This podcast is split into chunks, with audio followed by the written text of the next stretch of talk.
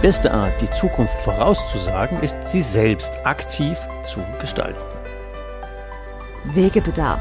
Bank neu denken. Der Podcast für mutige Firmenkundenbankentscheider, die neue Wege gehen wollen und können. Es geht um mehr Nutzen, mehr Lebensqualität und mehr Ertrag für alle. Banknutzer, Bankinhaber, Bankmitarbeiter und die Bank selbst. 100% Unternehmernutzen in der Beratung und weit über die Bank hinaus. Aus eigener Erfahrung als Unternehmer, als Wegbegleiter von über 250 Firmenkundenbanken in Deutschland, Österreich und Schweiz und Member der Big Banking Innovation Group lädt dich Ulrich Zimmermann in diesen Podcast ein, gemeinsam deine Firmenkundenbank neu zu denken, neue Wege zu gehen und eine neue Beratungs- und Führungskultur mit Leben zu füllen. 100% Nutzen im Fokus. Beratung mit 100% Nutzen macht Berater und Bank wertvoll, unverzichtbar und zukunftssicher. Wegbegleitung zu mehr Nutzen, mehr Spaß und mehr Ertrag für alle. Herzlich willkommen in der nächsten Folge Bank Neu Denken. Wieder zu Gast Axel Diebetrau. Wieder ein spannendes Thema. Digitalisierung. Das kann man ja langsam nicht mehr hören. Jeder ist am Digitalisieren. Nein, das Passwort schlechthin. das Passwort schlechthin. Und da gibt es ja noch den Faktor Mensch. Also mhm. euch als Firmenkundenberater, beziehungsweise euch als Führungskräfte, die ja in diesem, ja. Äh, diesem Umfeld irgendwie vernünftig agieren müssen, um auf Dauer gegen die Digitalisierung irgendwo ja, der Faktor Mensch, Axel, mal gleich direkt gefragt. Mhm. Du als Zukunftsforscher, als Trendforscher, mhm. Banking Innovation Group Initiator, was heißt denn auf der menschlichen Ebene das Thema Digitalisierung? Wie gehe ich denn damit um? Mhm. Aus der Trend- und Zukunftsforschung sage ich ja immer, Digitalisierung, das ist der Megatrend mit einer Halbwertszeit von 30 Jahren. Also das ist nicht etwas, wo wir jetzt gerade im Sprint unterwegs sind, sondern es ist etwas, was uns ähnlich wie die Industrialisierung über längere Zeit begleitet. Aber was neu ist, und deswegen finde ich schön, dass wir dieses Thema hier in dem Podcast aufgreifen, ist, dass die Digitalisierung in der Kommunikation Mensch zu Mensch, Firmenkunden und Firmenkundenberater jetzt in der Pandemie, in Postpandemie ganz schön gewaltig anders ist. Mhm. In der Vergangenheit ähm, haben wir ja im Retail-Geschäft schon, dass der Kunde immer seltener in die Bank kommt, aber der Firmenkundenbetreuer, mhm. den habe ich besucht, da macht es ja auch Sinn, hohe Deckungsbeiträge. Da war das persönliche Gespräch schon noch das Dominante. Und jetzt schwupps mit Corona auf einmal alles digital über Webkonferenzen und auf einmal ist auch das ganze Wahrnehmen von beiden Seiten ja sehr, sehr begrenzt auf dieses kleinen Bildschirm, auf diese kleine Kiste. Und äh, das hat sehr gut funktioniert, weil man sich vom Vorfeld schon kannte. Definitiv. Weil man mhm. teilweise schon jahrelange Kundenbeziehungen hatte.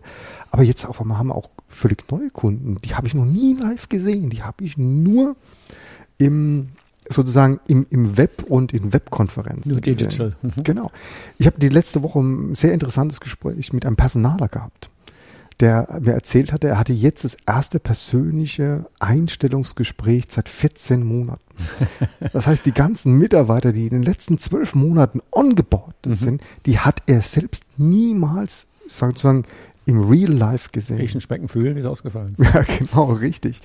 Und, und damit kommt wirklich was völlig Neues rein. Und da sehe ich, dass einige Banken und einige Firmenkundenberater sich sehr gut geschlagen haben, aber ich sehe bei manchen doch wirklich noch Luft, wirklich nach oben, zu sagen, diese Art digital, medial zu verkaufen, zu beraten. Also da, da, da sehe ich teilweise wirklich schon noch Luft, das zu optimieren. Die Herausforderung ist ja eigentlich noch so viel größer, oder? je digitaler die Welt wird, mhm. ähm, also wenn wir mit Robo-Advisern, mit Chatbots, mit mhm. Avataren arbeiten, mhm. könnte man ja die Befürchtung haben, dass es uns als Berater irgendwann mal nicht mehr braucht. Mhm. Der bessere Algorithmus schlägt dann die nächste mhm. Bank, dann sind wir halt raus. Was tue ich denn als Firmenkundenberater, um mich da ich nenne es mal vielleicht übertrieben, unersetzlich zu machen. Mhm. Extrem wertvoll. Früher kannte man den Banker als denjenigen, der hinter der Kasse stand oder hinter den Dresen war und irgendwelche Überweisungen angenommen hat. Mhm. Das war das Bild, wie wir sozialisiert sind. Junge Menschen kennen das ja gar nicht mehr. Und, und diese Bilder kann man natürlich übertragen auf den Firmenkundenbetreuer. Und ich muss mich dann neu erfinden, ich muss die Technik nutzen. Ein Großteil der Touchpoints, der Kundenkontakte sind digital, das ist ganz, ganz klar. Und je mehr ich diese digitalen Touchpoints habe, desto wertvoller werden die zurückgehenden persönlichen Live-Kontakte.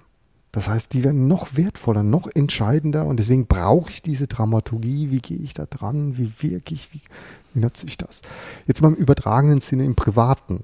Man, nicht nur durch die Pandemie, Früher hat man sich als junger Mensch irgendwo abends getroffen und dann kamen irgendwelche Leute zusammen und das ging völlig automatisch. Heute musst du dich verabreden. Du musst sozusagen das inszenieren und, und nach vorne bringen und andere Dinge.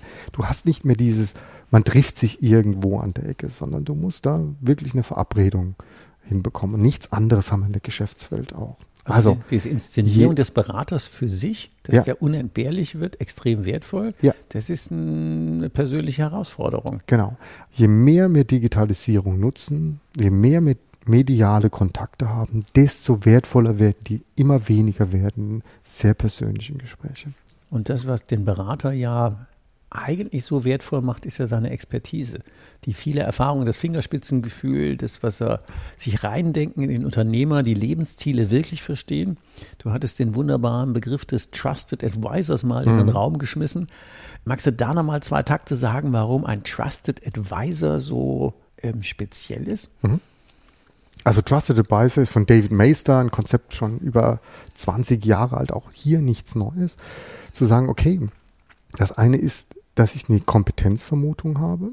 Und das ist heute kein Alleinstellungsmerkmal mehr. Die setzt man voraus? Die setze ich voraus oder das, das haben sehr, sehr viele. Aber dass ich wirklich stark in den Zielen meines Kunden bin. Also dass ich verstehe, was er möchte und stark dort drin bin. Das ist eigentlich der Trusted Advisor, dass ich mich verlassen und zurücklegen kann und weiß, er kämpft für mich. Um es vielleicht nochmal zu verstärken. Also das Thema fachliches Abarbeiten einer Kreditanfrage. Hygienefaktor. Das, das kann der Robo-Advisor.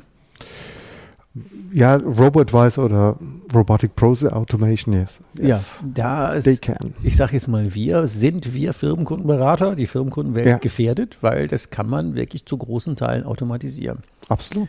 Es nicht automatisierbar ist, das hat du eben schon in den Kunden, früher hat man gesagt Ziele und Wünsche, ich sage lieber Lebensziele, mhm. in das, was äh, Herr Bergmann würde sagen, was er wirklich, wirklich, wirklich will. Mhm. Also das, was den innerlich antreibt, dieses innere Bild, das ist das in meinem Leben, was ich nur erreichen will. Mhm. Der Film The Bucket List oder das Beste zum mhm. Schluss oder wie, was ist denn der eigentliche Punkt, wo wir den Unternehmern helfen, besser und sicherer anzukommen? Mhm. Wenn wir den haben, mhm. dann haben wir Alleinstellungsmerkmal. Mhm. Und wenn wir aber einfach nur abarbeiten, Kubikmeter umbauter Raum und Gemarkungsnummern, mhm.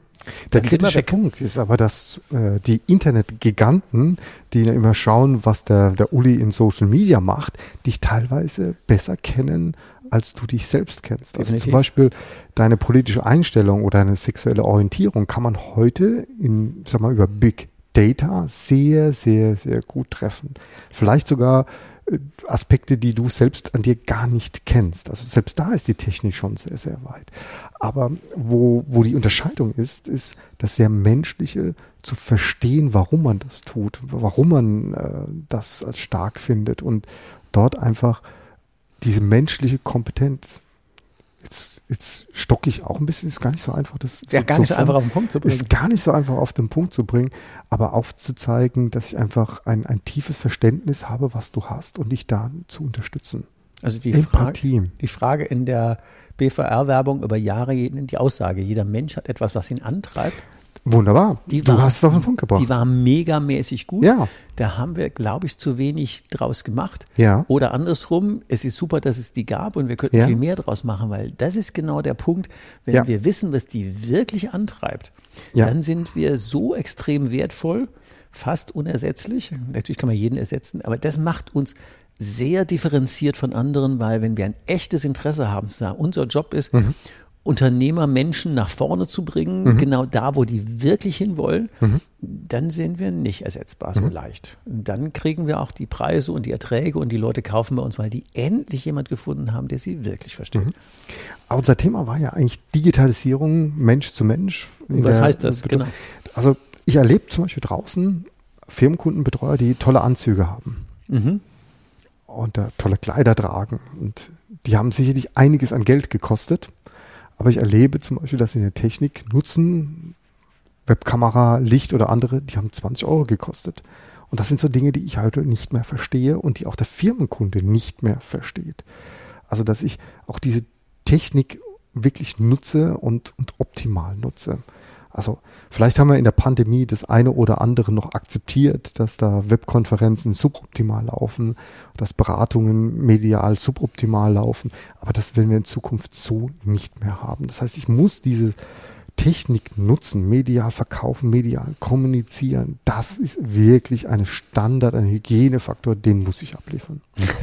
das fällt mir gerade ein, ohne da jemand auf die Füße treten zu wollen, aber ich hatte neulich ein paar Studenten in der Online-Prüfung ja. bei der Dualen Hochschule und dann habe ich den einen, hatte sich extra einen Anzug angezogen, eine Fliege, warum auch immer, und der saß aber so ungeschickt, dass ich nur unter sein Kinn geguckt habe. Und weil er vor dem Fenster sah, sah ich eigentlich nur so einen Lichtschein um ihn. Und dann habe ich ihn mal off the records gefragt, zu sagen, er inszeniert sich ja gerade mit Anzug und Krawatte oder Fliege, warum er sich dann nicht mit Licht und Positionierung inszeniert. Dann musste er lachen und sagen, oh Scheiße, hat er gar nicht dran gedacht, dass man ihn ja gar nicht vor dem Licht sieht. Aber das, das sind, sind, ja so Kleinigkeiten, Kleinigkeiten die, die, ich in, in ja. einer halben Stunde, ich sag mal, abgestellt habe oder verändert haben muss. Aber viel wichtiger ist überhaupt eine andere Dramaturgie zu haben, mhm. anders da dran zu gehen. Zum Beispiel, wenn ich mit, mich mal mit jemand austauschen will, dann schreibe ich eine kleine Mail und sage, du lass uns doch mal zum virtuellen Kaffee für zehn Minuten treffen. Das finden die Leute interessant. Hier morgens beide Kaffeetasse in der Hand, man trifft sich zehn Minuten und hat einen Blausch, ähnlich wie man es vielleicht von der von, Kaffeemaschine. von der Kaffeemaschine kennt. Das funktioniert und ist auch wirklich sehr nah an der Originalsituation. Also es geht auch darum, wie ich ja, ich sag mal, damit umgehe und, und auch eine gewisse Dramaturgie und ein gewisses Gefühl dafür entwickle. Da heißt ja, trotz der digitalen Distanz wäre ja dann die gefühlte Nähe. Ja. Also wenn ich so eine Mail schreibe, zu sagen, komm, lass uns mal auf einen Kaffee verabreden, ja. das hat ja was Informelles. Ja. Das ist ja nicht das Bankenstrategie, irgendwie Bilanzbesprechungsgespräch, ja. sondern das ist, fast hätte ich gesagt, unter Kumpels. Ja, also ich mache das schon mhm. abgestuft natürlich, aber dieser Begriff, lass uns mal einen virtuellen Kaffee trinken und beide so die Kaffee, da ist schon das Eis gebrochen und, mhm. es, funkt, und es ist wahnsinnig effektiv. Weil das funktioniert in zehn Minuten und in zehn Minuten bringen wir die Punkte wirklich rüber. Und wenn man dann auch wirklich nach zehn Minuten ähm, abgedatet ist, dann ja. ist fertig. Dann alles genau. Gut. Genau. Das hört genau. sich gut an.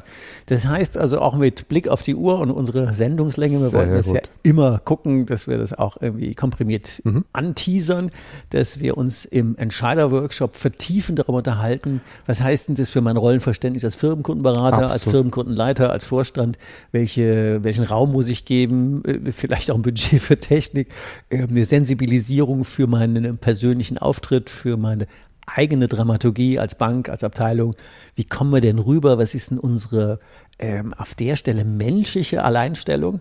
Das würden wir gerne mit euch vertiefen. Den persönlichen Touch in die digitale Kommunikation, die mediale Kommunikation genau. Einbringen. Und da treffen wir uns zum Entscheider-Workshop. Termin und Anmeldung sind wie immer in den heutzutage heißt es Show Notes, ich hätte es in Folgebeschreibung gesagt, aber da findet ihr die auch schon verlinkt mit den, äh, einfach nur draufklicken und dann äh, geht die Mail zur Anmeldung raus und dann freuen wir uns, wenn wir wieder mit Axel, mit mir zum Thema Bankneudenken in die Tiefe diskutieren, wo finden wir denn unseren zukunftsfähigen Auftritt. Macht's gut bis dahin und ich freue mich, wenn wir uns dann live online, hoffentlich auch nicht auf dem virtuellen Kaffee, auf dem virtuellen Kaffee treffen. Also macht's gut, bis denn, tschüss.